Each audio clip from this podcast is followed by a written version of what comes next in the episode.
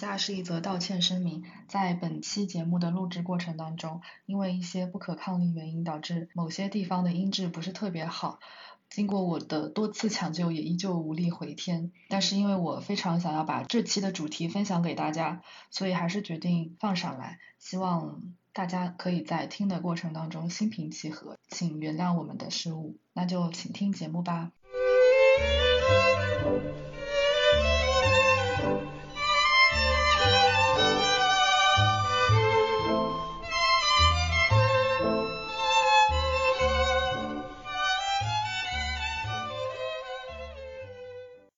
Hello，大家好，欢迎收听新一期的《从球说起》，我是阿冷来，我是笛子。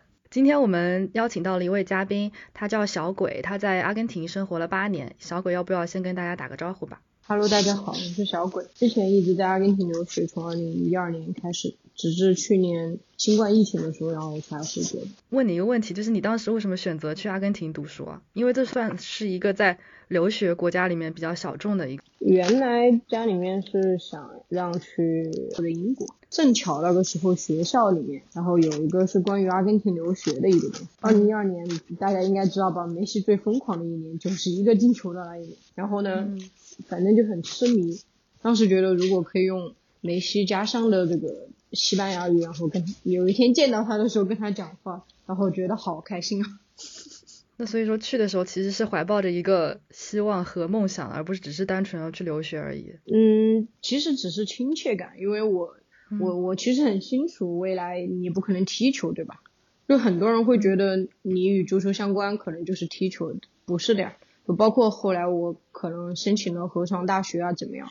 我只会觉得就是离足球更近一些。万一有一天你的工作或者你的生活，然后你可以为足球这个市场也好，为中国这个足球环境好做一点什么呢，就没有想说求回报，但你要有一点能力可以做。那你在阿根廷生活的这这么多年来，你对于他当地的那个生活有没有什么特别的感触？跟你在之前在国内生活的不太一样，因为我们都知道阿根廷人可能比较懒散，然后比较傲慢。就你在那边会不会有那种很不习惯的感觉？刚开始，如果我在国内的话，别人会觉得你是那种很痴迷看球的人，但是你到了阿根廷，你会觉得你是最弱的那一个，因为他们太疯狂了。我记得之前就是巴西世界杯的时候，呃，不是当时阿根廷还要跟那个荷兰踢点球，根本就不敢去那个七九大道，不不敢去那儿。看球，尽管那儿有个大屏幕，然后氛围很好，因为怕被打。然后他们真的是会拆掉，就是他不是有那种广告牌啊什么的摘下来，甚至他们就是赢球输球，他会比如说把汽车烧了。然后当时我是在家嘛，然后你看那个小区里面，就是进一个点球，然后周围全部都炸了。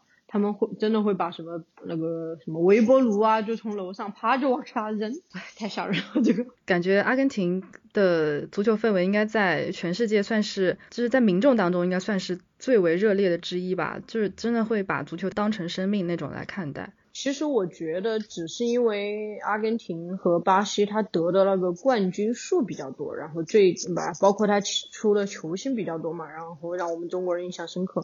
我我觉得整个南美这个足球氛围都很浓，感觉每个国家就是对这个比赛的输赢都看得很重。就比如说在什么哥伦比亚上个世纪的时候，如果球队踢得不好，不是还会，尤其是那种踢假球会等等的，然后他会被那个毒枭给杀掉了。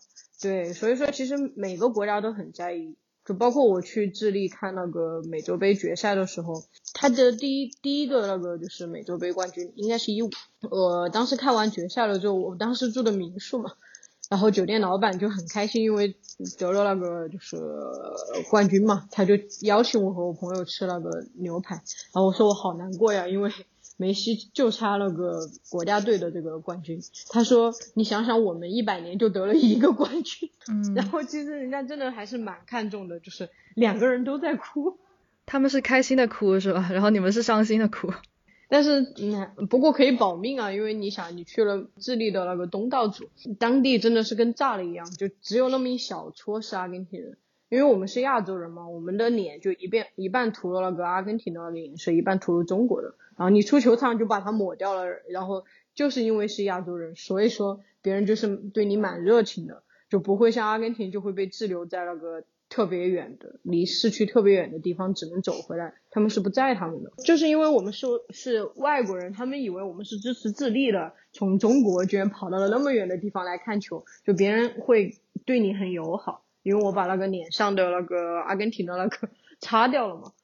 如果他们发现我是 涂了阿根廷的，估计也要被打吧，我猜。啊，这挺危险的，真的还挺危险的。你觉得就是南美，他对于足球这种狂热的情绪，是因为他们性格就是这样子吗？还是说他们觉得他们的生活当中，可能除了足球之外，的确没有太多的其他拿得出手的或者比较值得去投入的那种娱乐活动？我觉得这个有两个原因吧，就一个是他们，嗯，你刚刚说到了一种，就南美都很流行造神论，就是用，比如说以前像。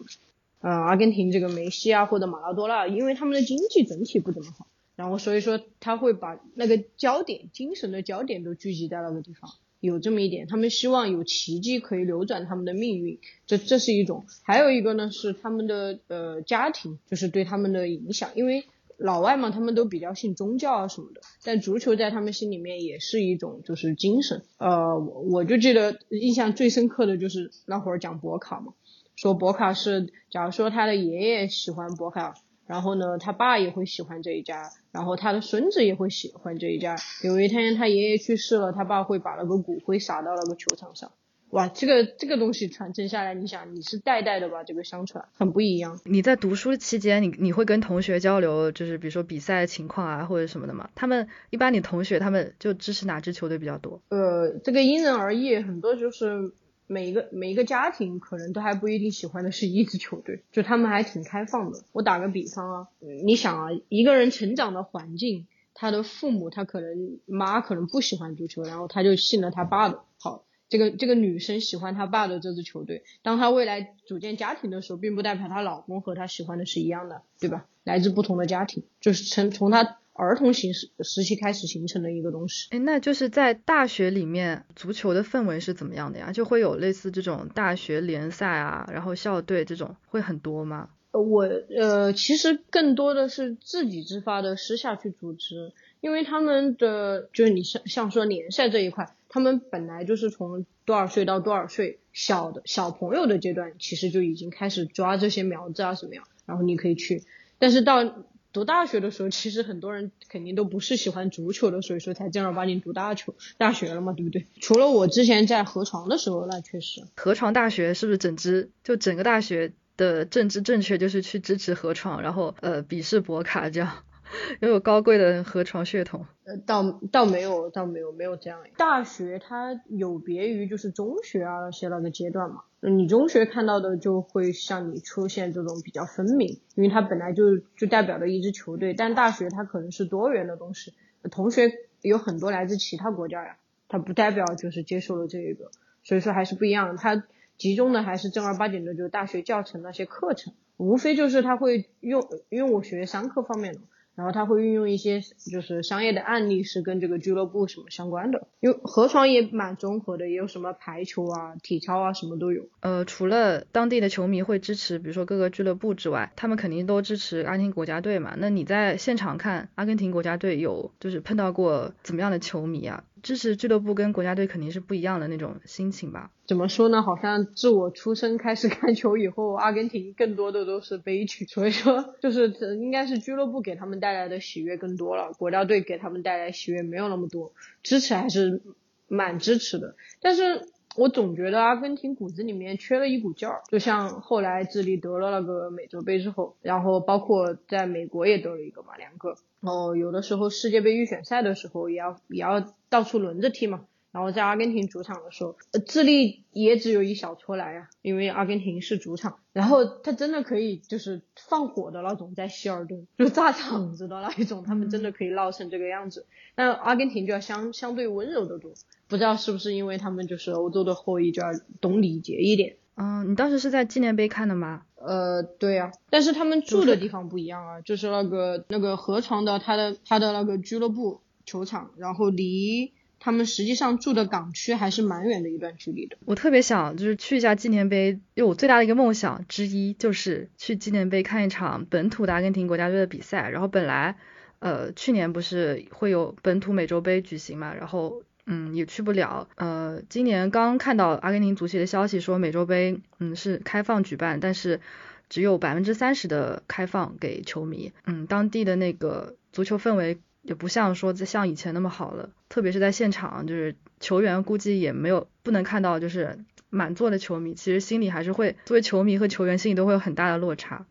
这个这个其实国家队的时候大家在家也看，我们是像我读书的时候是会放假的。公司也会放假，学校也会放假，就国家队和联赛不一样，对。就国家队比赛是相当于公休假，对他没有写在那种就是呃什么国家法定假日里面，但是大家会很自觉的就放假了。呃，学校的话就是当天可能放个半天什么的。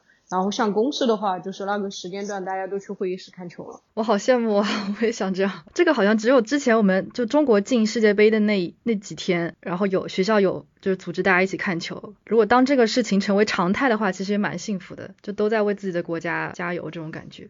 但是非球迷就会感觉到很无语吧，或或者说就是蹭了个假。我以前很不理解。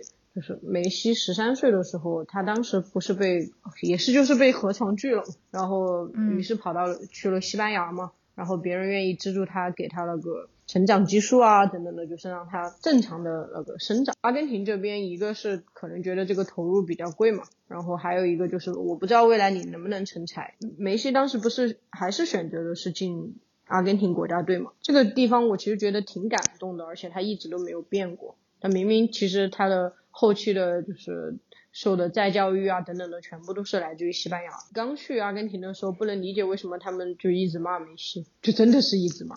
不管你是主流媒体也好，还是其他人，然后包括你看球的时候，你比赛没有结束之前都是支持的，比赛一结束，然后全部都是骂。然后你会看到好不容易竖的一个什么雕像什么的，然后被拆来只剩一一只脚啊，一个球啊，就这种人都没有。然后后来我到。呃，俄罗斯世界杯的时候嘛，然后你会看到那些人，记得是我一个朋友嘛，他在那个凯宾斯基的大厅里面遇到一家子阿根廷球迷，拖家带口的，然后拿着什么行李箱啊、铺盖卷啊，然后有老的有少有小朋友都在，就问人家为什么你会拿着这么多东西来，他就说我们全家就是把房子卖了，然后车也卖了，然后把那个工作辞了，然后贷款，然后来到这个俄罗斯。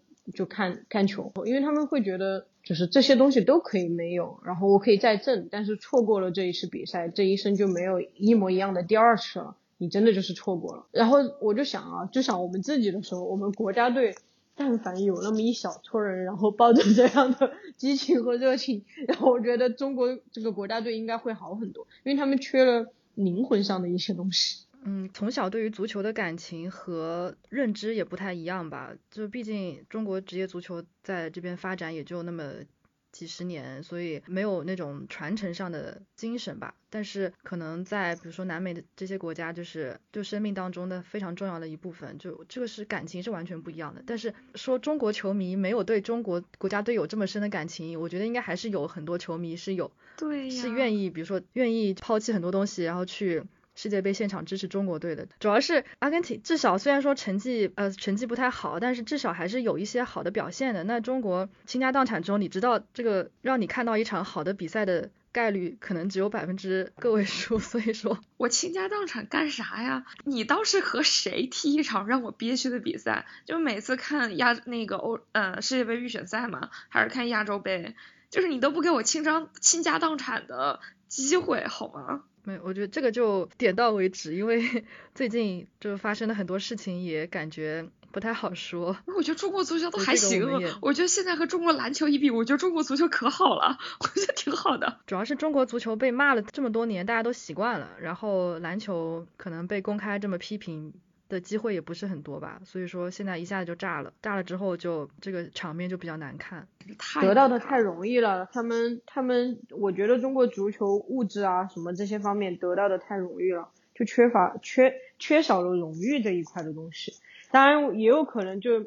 你知道吗？有些东西是难以突破的，就包括什么这种身体素质啊，或者尤其是足球这种讲究配合的东西。但我觉得中国女足就不一样，明明也也很肯定没有男足条件好，但至少他的历史战绩各方面，我觉得还是挺嗯欣慰的。你你知道吗？我在河床的时候，河床也有女足，马拉多纳之前的女朋友也是合唱的那个呃女足球员嘛，然后我当时有去他们的那个练习的女足练习的地方，有跟他们踢过几场，然后人家就跟我讲，他说你们中国女足好厉害啊，你能想象吗？你在国外，然后被人家讲中国女足很厉害。真的还是挺挺开心的一件事。嗯，因为对之前女足世界杯的时候，阿根廷女足有来过，所以说他们可能对这个也也有所了解。我想问，刚才你说那个梅西会在每一场比赛都会被那些球迷骂，他们骂的到底是什么呢？他们在抨击的内容到底是什么呢？就是失望，就每一次都是这样，就他会觉得，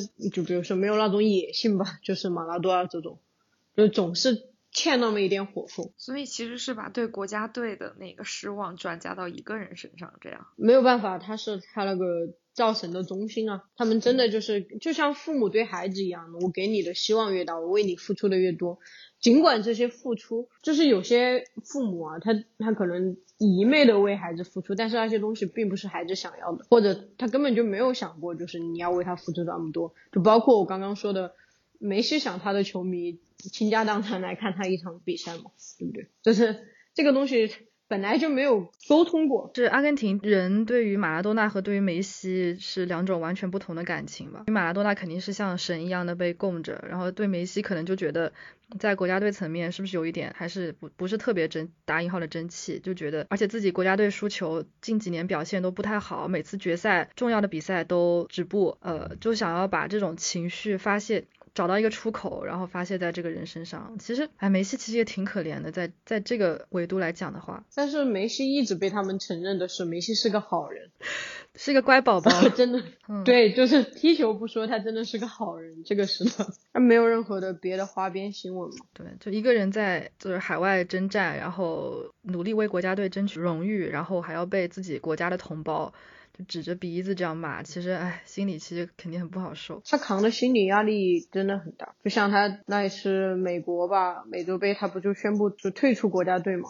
我这一段我也挺挺那个的，当时心里想，输了就输了吧，你还要退一个国家队，我真的是半夜都没有睡着。俄罗斯世界杯开赛之前，他就接受了一段采访，他说我以后再也不会就是退出国家队了，然后不管我的成绩好还是成绩不好，就国家队的这些。然后，除非我是真的没有办法为国家队付出了，然后这样女教练没有选我了，就不能怪我嘛。然后他说为什么呢？因为我发现有一代一代的孩子在看着我踢球，我要告诉他，就是梅西很厉害，但是梅西有得不到的东西，你们的人生也是这样的，就不是所有人一切都可以得到啊。这一段真的好感动，就你能看到他也在成长。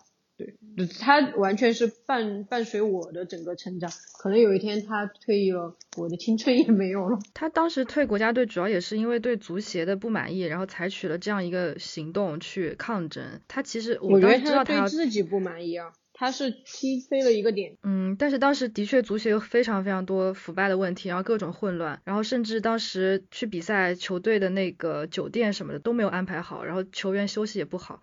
反正各种各样的原因导致球员心态崩了，心态崩了，在决赛就那怎么一泻千里。所以说，阿根廷这个腐败已经屡屡见不鲜了。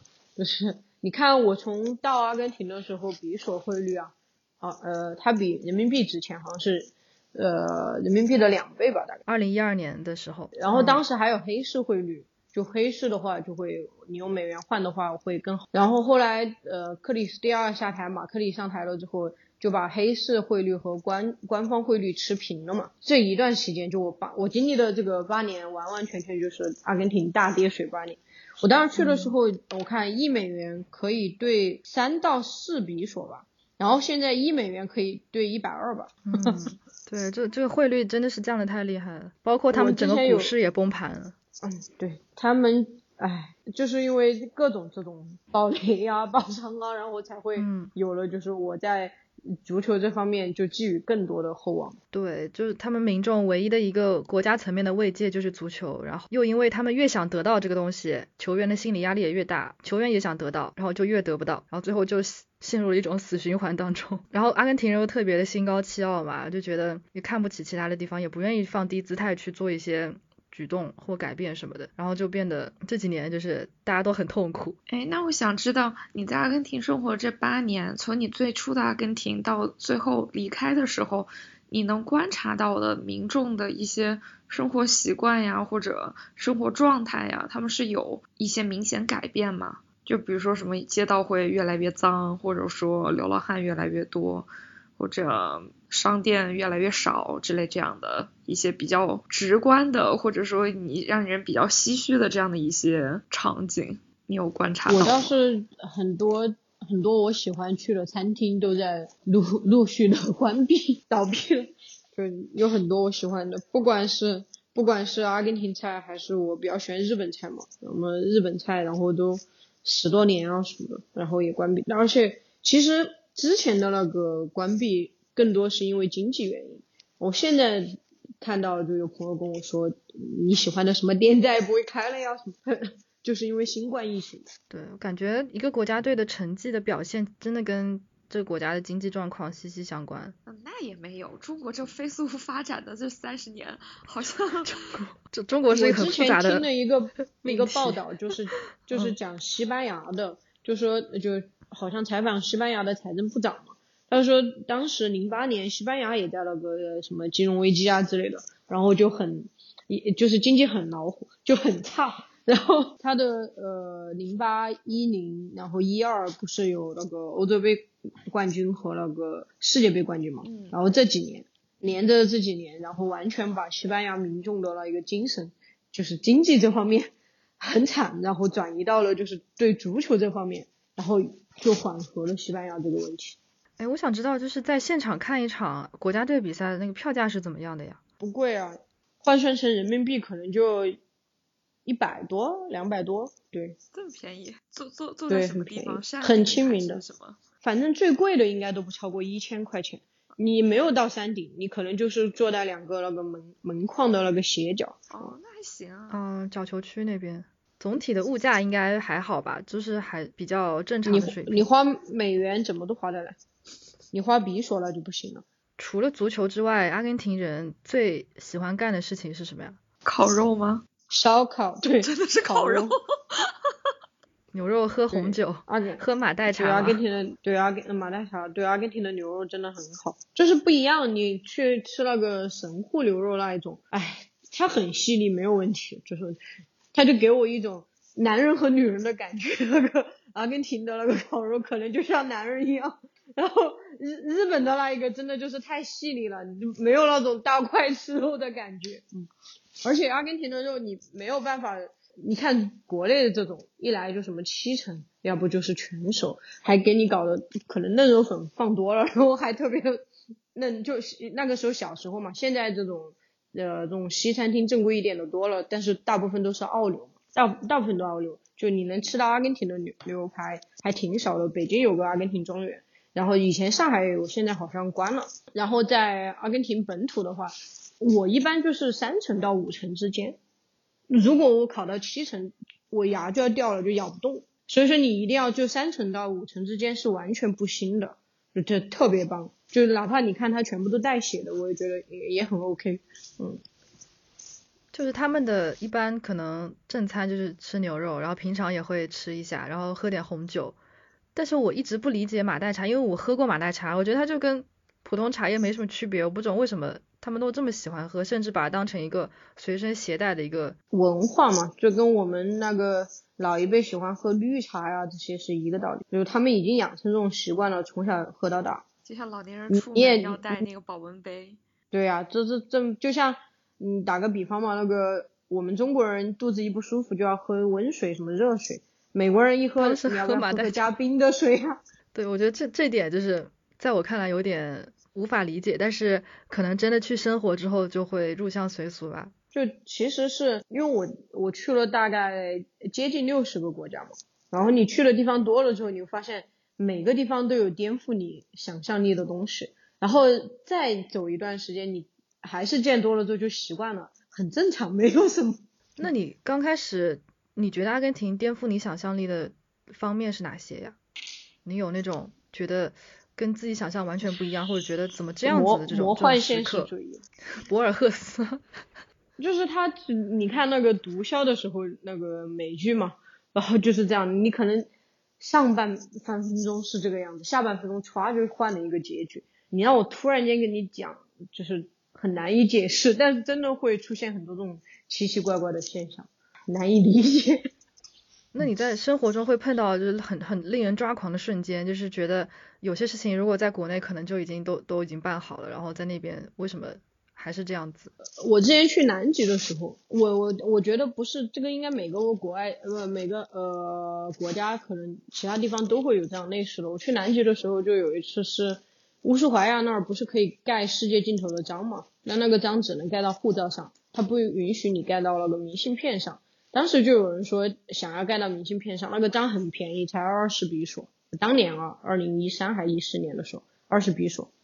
然后就有人把这个价格涨到了两百比索，然后就说能不能盖一个章啊？人家打死不干，而且是拿力很厚的一沓。就他们就是有自己的想法，就是这个样子，不会变的。然后呢，呃，反正有一些很多奇怪的细节，就你跟人家讲是这个样子，等回来了之后就完全不是这个样子。那在那边生活，你总体的感受是什么呀？就你是觉得还是很享受，还是说它很惬意啊？就是我觉得很惬意，就有一点呃，生活不会，生活不会推着你走，只有你自己自律。就是其实经过了中国这个应试教育的话，你如果不是在什么像什么英国、什么美国呀，还比较高压学学学习方面还是要求的比较高嘛，或者什么瑞士啊等等的。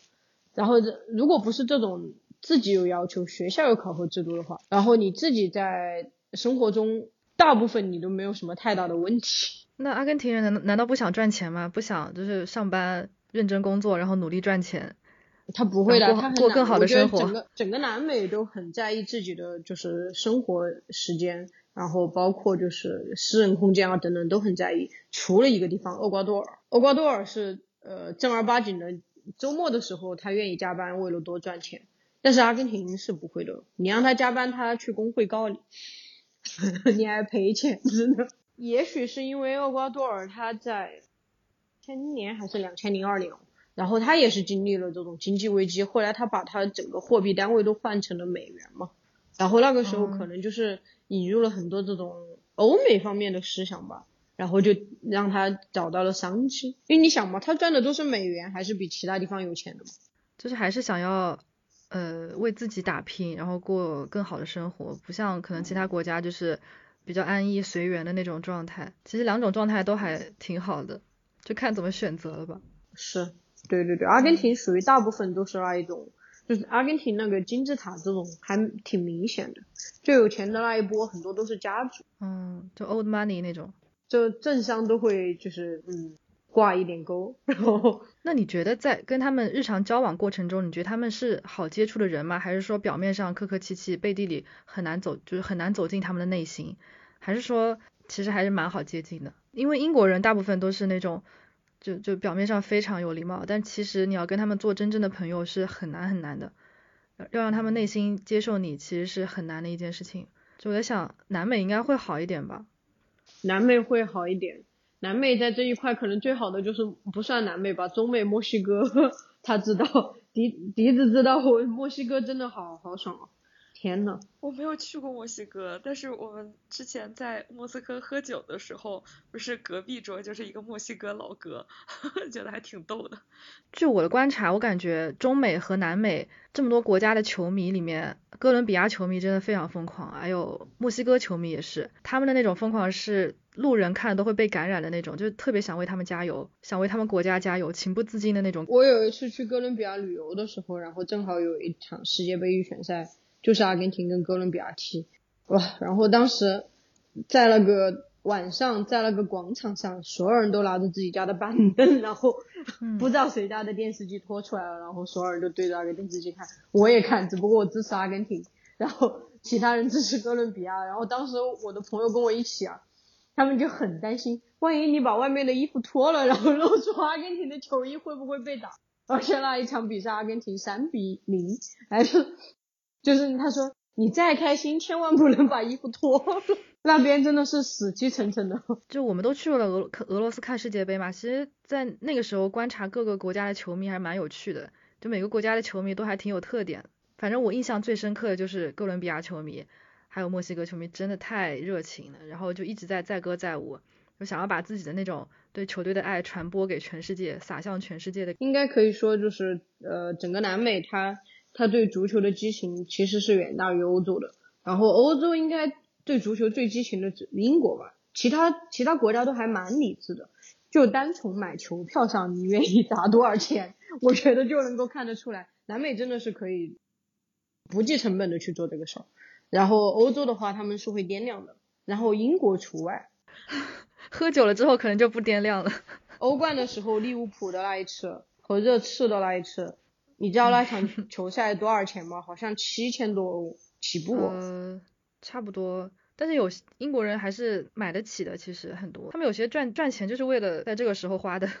对，我的意思说就是他是愿意的，但是就英国如果就是那什么走到什么半决赛、决赛那些，他是舍得花钱的。那你换到其他欧洲国家就不一定了，他们对足球的这个热情没有那么深，真的不是拿不拿得起钱的问题，是你愿不愿意为这个买单，是吧？你说我跑去买一个什么奢侈品包？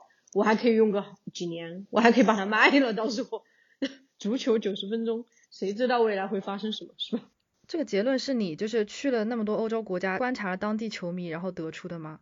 对呀，就你跟他们打交道、接触是这样的呀。就欧洲内部的球迷观察，我好像还没有怎么去思考过。到时候我们可以再详细聊一下这个话题，因为我还挺挺想知道，就每个国家对于足球的看法和认知。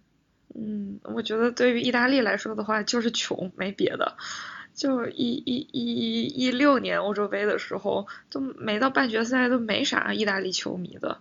就是你想，都在法国那么近，嗯，没没什么人，就零星的会有一点，很少。可能这几年意大利国家队成绩也不好，所以对足球的热情也没那么高涨了吧？毕竟，而且可能近几年还是有拿过大赛冠军的，可能就有一个。懈怠期不知道，我觉得就是穷吧。穷的话，那如果真的喜欢，还是会像像之前那，就是小鬼说的倾家荡产，然后贷款。我觉得那种就属于疯狂范畴。我觉得意大利人可能也没那么疯狂，就是喜欢还是喜欢的。然后就就感觉他们啊，我每每周和我的同事们一起喝个咖啡，聊一聊上周的联赛，争论一下，就已经算是尽到我一个球迷的义务了。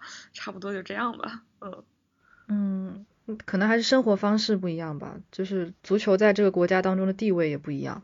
对，我比较想知道，就是小鬼在离开阿根廷之后，有没有什么是觉得，哎，我有有什么东西是觉得我终于摆脱了，还有什么东西是觉得，呃，我一定会想念。好想念。对，我我倒没有觉得阿根廷有什么我摆脱了，想念，呃，吃的呀，牛肉是吗？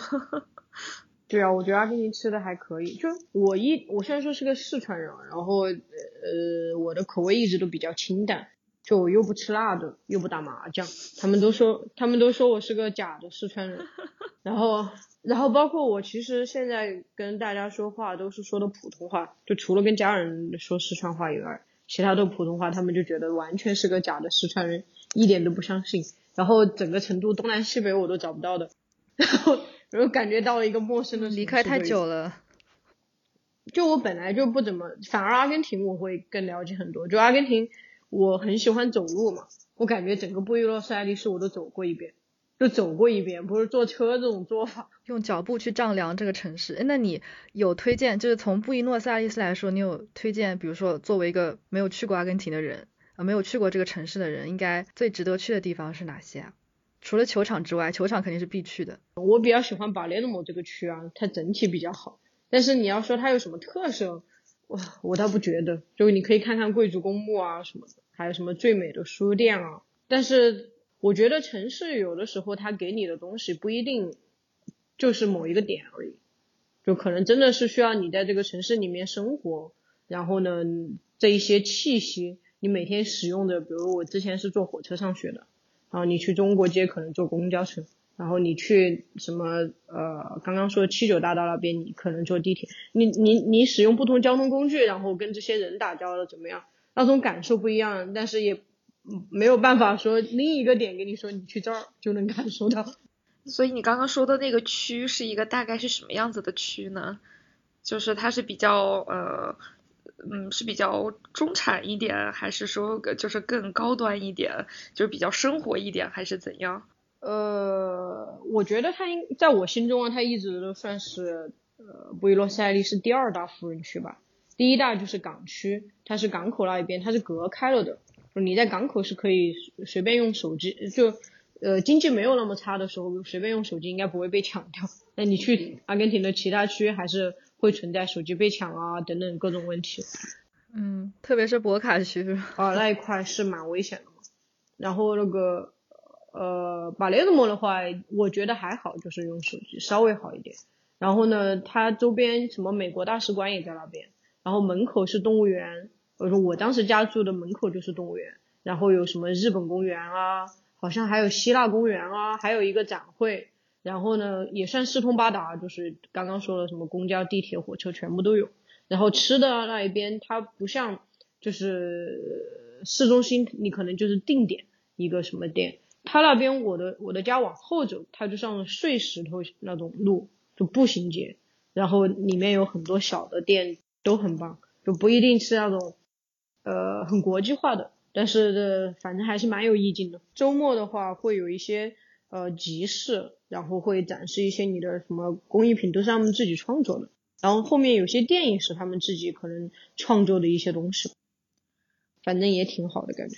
但是布宜诺斯艾利斯是一个国际大都市吧，毕竟不是被誉为南美巴黎嘛，它还是更偏向于呃欧洲城市的。呃，我比较想知道，比如说在阿根廷国境内。除了这些大城市之外，有没有比较美的自然风光？比如说比较有名的，像什么伊瓜苏瀑布啊，然后莫雷诺冰川啊这种，你都应该都去过吧？去过，我蛮喜欢巴里罗切的，反正我我还蛮喜欢巴里罗切的。它就是怎么说呢？呃，算是一个综合性比较强的南部的景点吧。你要说它，它有一些湖，它边上你能看到春天的时候，春夏的时候，你可以去看到秋天的意境。然后呢，它也可以连接到智利，就和你刚刚说莫雷诺冰川一样，那个冰川不是爬过去就是智利嘛？这两个点都还可以。还有一个乌苏怀亚嘛，就是世界尽头。还有一个就是门多萨，然后你可以就是红酒啊那些，还有那个阿孔加瓜，那个山脉最高的那个峰嘛，好像是六千多吧。还有一个是北部，西北部萨尔岛，然后有盐湖，没有没有玻利维亚的那个天空之镜那么大。但是还是可以看，对，不，其实布宜诺斯艾利斯还挺好看的，只不过它在整个南美，我除了委内瑞拉没有去，其他都去了嘛。然后首都来说，应该算是最漂亮的，也算是最安全的。然后呢，只不过你可能看多了，你会觉得它就像欧洲，就像个欧洲，它不太像其他南美的。哎，那那你之前说你去了乌斯怀亚，这个也是也是我特别想去的地方，然后从乌斯怀亚坐船去南极，这个经历你可以讲讲吗？呃，乌苏怀亚坐船进京，就是其实你只用去买一张船票呀。这个经历有点有点长，主要是这样。那下次我们来展开讲讲好了。一般来说，在乌斯怀亚这种地方都是世界各地的游客嘛。现在阿根廷当地人应该也没有那么多人去吧？一般都是全世界慕名而来的那种朝圣的，或者是把这个作为去南极的一个中转的。更多是做南极的终点吧。那个阿根廷人来更多是滑雪，因为它是这样，那个呃巴里罗切是滑雪圣地也是，然后但是它的坡就比较陡，然后乌苏怀亚就比较平缓，雪也比较好，因为靠都靠近南极了，雪就更就能能够想象的还挺好的嘛。所以说，如果你就是滑雪一般，就技能一般的话，可以去乌苏怀亚。然后如果你是想那种。可以在天上飞起来转几下那种，可以去巴里罗切。巴里罗切一直被称为小瑞士，然后我一直都觉得它挺好看的。然后虽然说没有什么冰川这种或者大瀑布这种就是独特的自然风景，但是综合来讲，真的还可以，就就真的很像瑞士。就像我问你瑞士你觉得哪儿好看，你会不会说整个瑞士都还不错？嗯，但我觉得在乌斯怀亚滑雪也挺浪漫的，在就全世界最南端。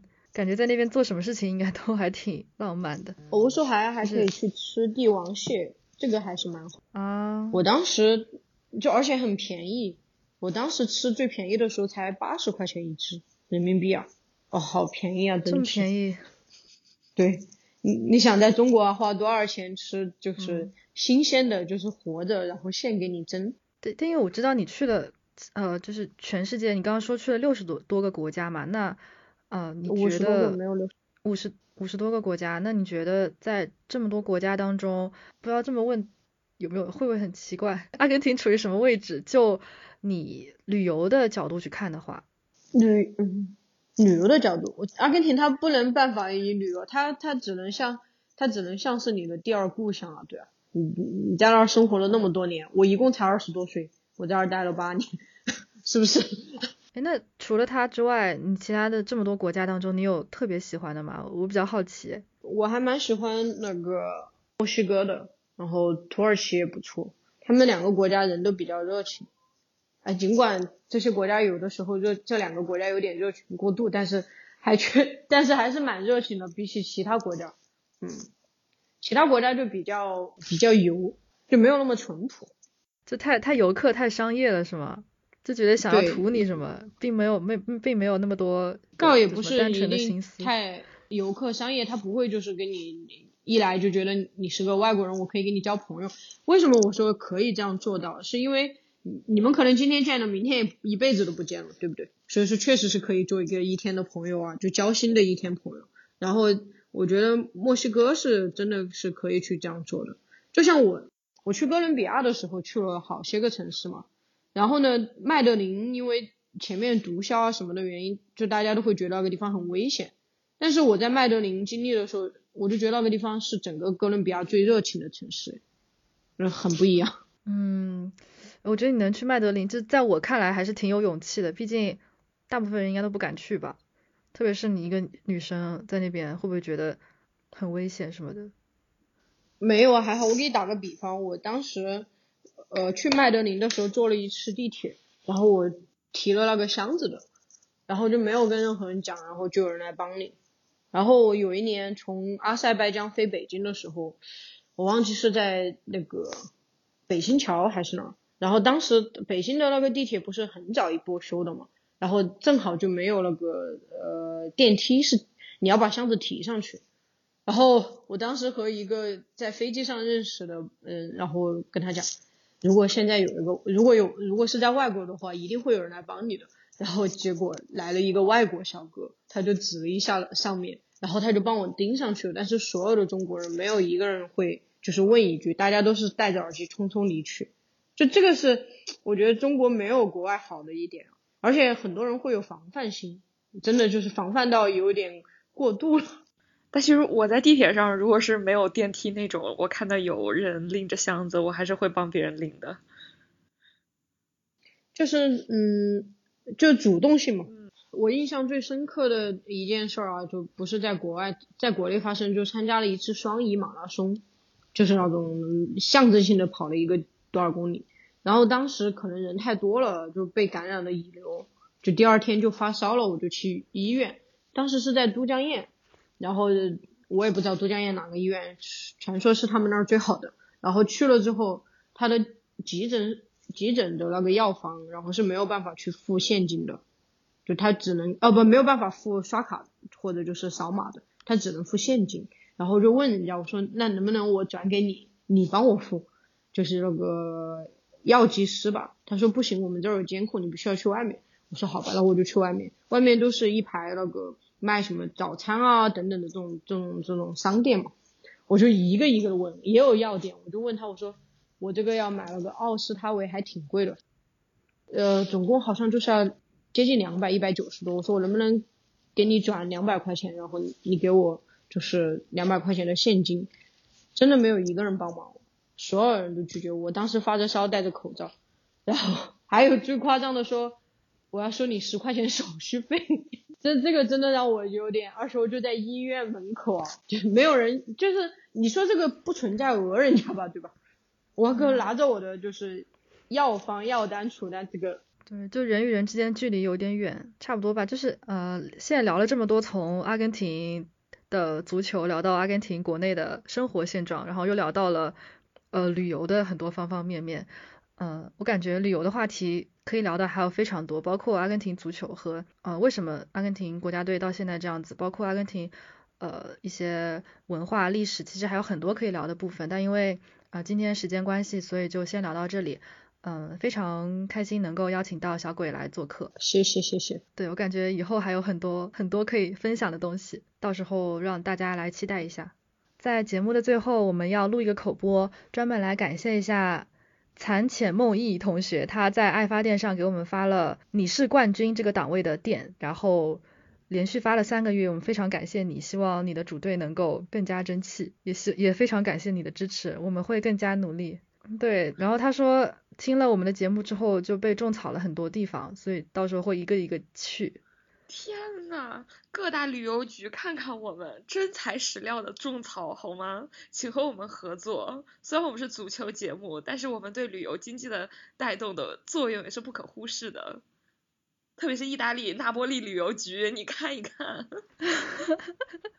对反对，反正我这这期录完节目，我就更变得更想去阿根廷了。就到时候看今年或者明年什么时候能去吧。对，感觉这一期节目就是来总把小鬼当成一个阿根廷百科全书。哎，我要问一下这个问题。哎，那我问问这个。哎，这个地方觉得好不好？完全在满 满足自己的好奇心。对，非常感谢大家收听，我们下期节目再见吧，拜拜。拜拜。嗯，拜拜。